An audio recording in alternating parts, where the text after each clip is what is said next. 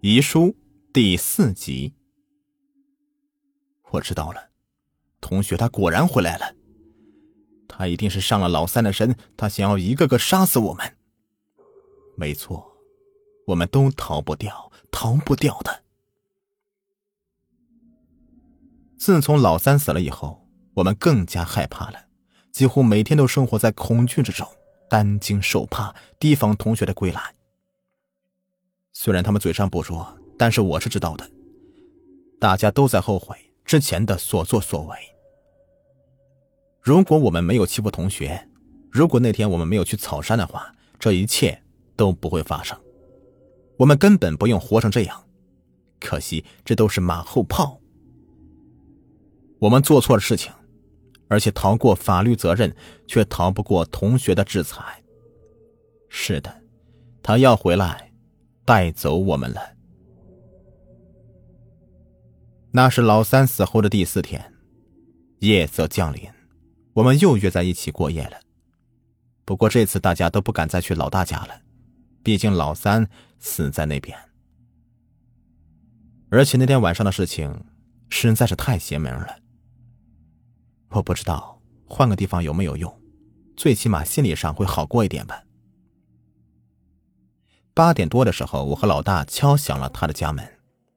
老四很快开了门，他告诉我们，父母都出差去了，家里只剩下他一个，所以可以尽情的待着，也不怕被别人说什么。但是老实说啊，这才令我感觉到心底发寒的。还记得上次在老大家吗？不就是只剩下我们几个吗？结果老三他……我抹了一把汗。如果说之前的事情只是心理作用的话，那老三的事情就不能解释了。根据警方的尸检报告，他是被吓死的，然后才摔下来。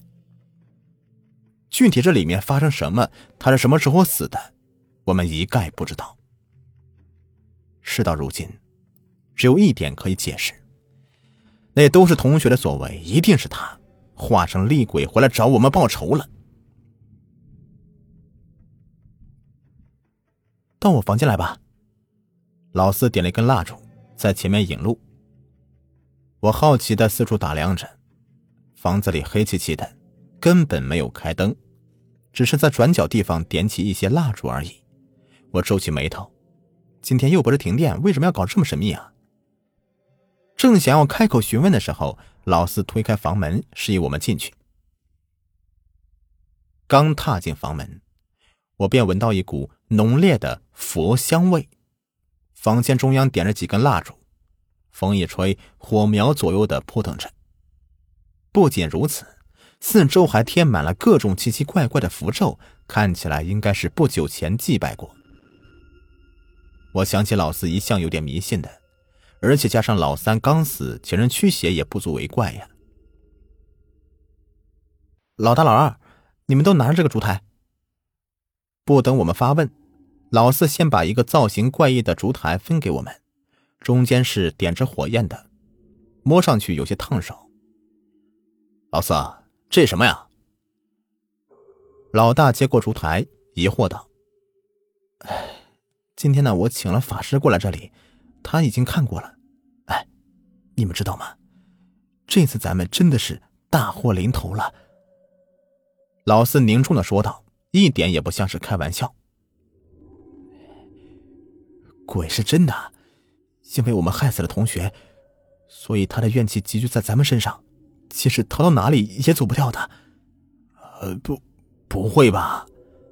老大不断的抹着汗，结结巴巴的说道：“我没有骗你们，这这是他的原话。”老四摇了摇头：“哎呀，反正这次……”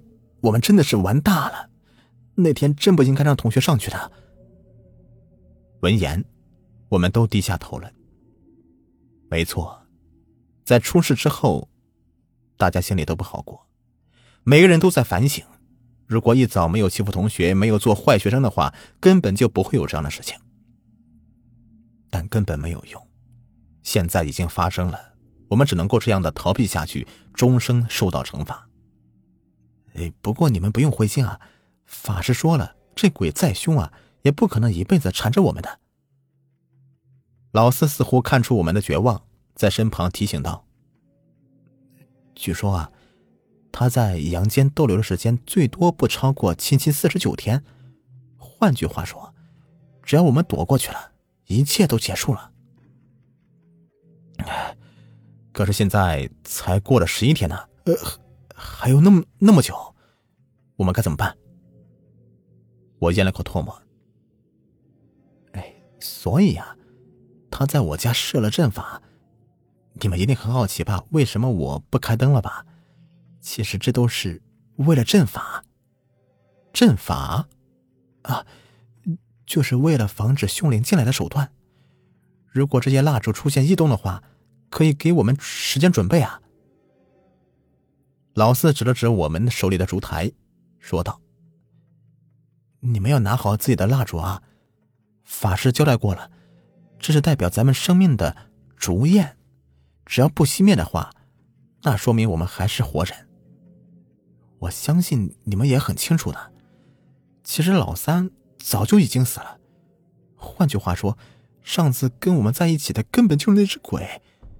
没错，他上了老三的身，想要谋害我们。幸好当时咱们没没有开门。听完，我想起那晚的事情。低沉的敲门声还响彻在耳边，我不敢想象，要是开了门的话，后果会怎么样。也就是说，只要咱们还活着的话，蜡烛就不会熄灭了。老大忽然问道：“啊，正是如此。”老四点了点头：“哎，这个是防止鬼上身最好的办法了。一旦他来了，我们也可以及时知道。”老大、老二，我们这次真的完大了。虽然做了那么多准备，但还是九死一生啊！但是我们不能够放弃，就算有一线希望，也要坚持下去。你们懂吗？老四认真的凝视着我们，我从他的目光里看到了恐惧、担忧，更多的是是对生存的欲望。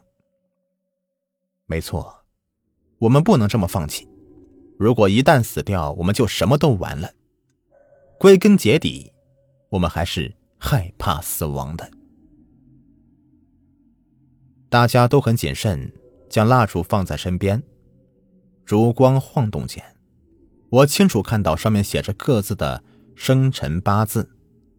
原来昨天老四问我是为了这个呀，我恍然大悟。不过也好，这样应该就不会出现上次老三的情况了吧。接下来，我们又扯了一些废话，有一句没有一句的说着。也许我们都害怕安静吧。其实也是啊，吵一点的话也许比较好，至少不会那么压抑了。窗外夜风又大了起来，烛光晃动不安。我不知道同学是否又来了，但是不管怎么样，心里毕竟是害怕的。随着时间的推移，十二点的钟声已经响起。大家似乎都累了，没有人在说话。渐渐的，我的视线变得模糊，多日以来的困倦袭上我心头，我很快的便睡着了。不知过了多久，我感觉有人在叫我，一双大手在拍打我的脸。老二，醒醒！喂喂！我睁开眼睛，老四站在身边，正在着急的叫着我。嗯，怎么了？我揉了揉眼睛，刚想站起来，他做了一个嘘的手势，示意我小声点。顺着他的手势，我看到老大竟然也睡着了。他靠在床边，不时还发出规律的呼噜声。房间里的照明蜡烛快没了，你快跟我去拿一点。哎，对了，小声点别吵醒老大了。老四凑到我耳边说道：“哎，可是，将他独自放到这里，安全吗？”看着他身前的蜡烛，我担忧道：“放心吧，应该没事的。咱们就拿下备用蜡烛而已，很快就回来的。”在老四的怂恿下，我答应跟他一起出去。其实我知道他是害怕的，他本来就胆小，他要是独自出去的话，肯定会更加胆怯的，所以我也不好说什么。我紧紧的抱着手里的烛台，跟在老四的身后。走廊里很暗，墙上的烛光偶尔晃动着。现在，应该已经是深夜了吧？外面也陷入到一片的沉寂中。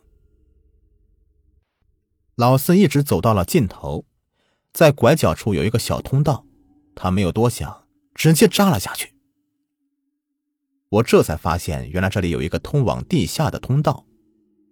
没猜错的话，应该是地下室的。很快的，我又感觉到不对劲儿。老四不是说拿蜡烛吗？怎么会走到地下室来呢？喂，我们到底要去哪里？我有点不放心，于是拍了拍他的肩膀。房间蜡烛没了，要去地下室拿。放心吧，很快的。他低声解释道，然后拿出钥匙打开了旧木门。吱呀一声，淡淡的霉味扑鼻而来。我跟着老四走进里面，在烛光的照射下，大概能看清楚周围的情况。也没什么特别的，只是一般的杂物室而已。老四走进最深处，埋头寻找起来。我甩了甩脑袋，稍微提了一下神。不知道是他的阵法起作用了，还是同学放弃了。反正今晚到现在为止，没出现什么怪异的情况。我看了一眼手里的蜡烛，还烧得好好的。万幸啊，一切都还算正常。老四，可以了吗？又过了一会儿，我看到他还在找，于是随口问了一句。老四并没有回应。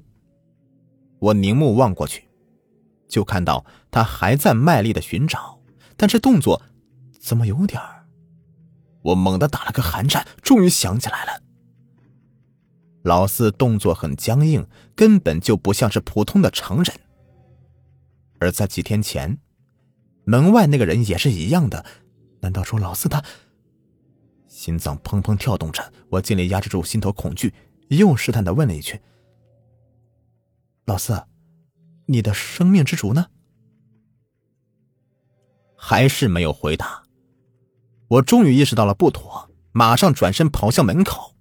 砰的一声，就在这时候，木门竟然自动关了起来。我使劲拉着门栓。可是根本没有用，门锁仿佛是被卡死了，完全动不了。开门！我已经彻底慌了，只能用力的拍打着门，希望外头有人听到。终于找到了。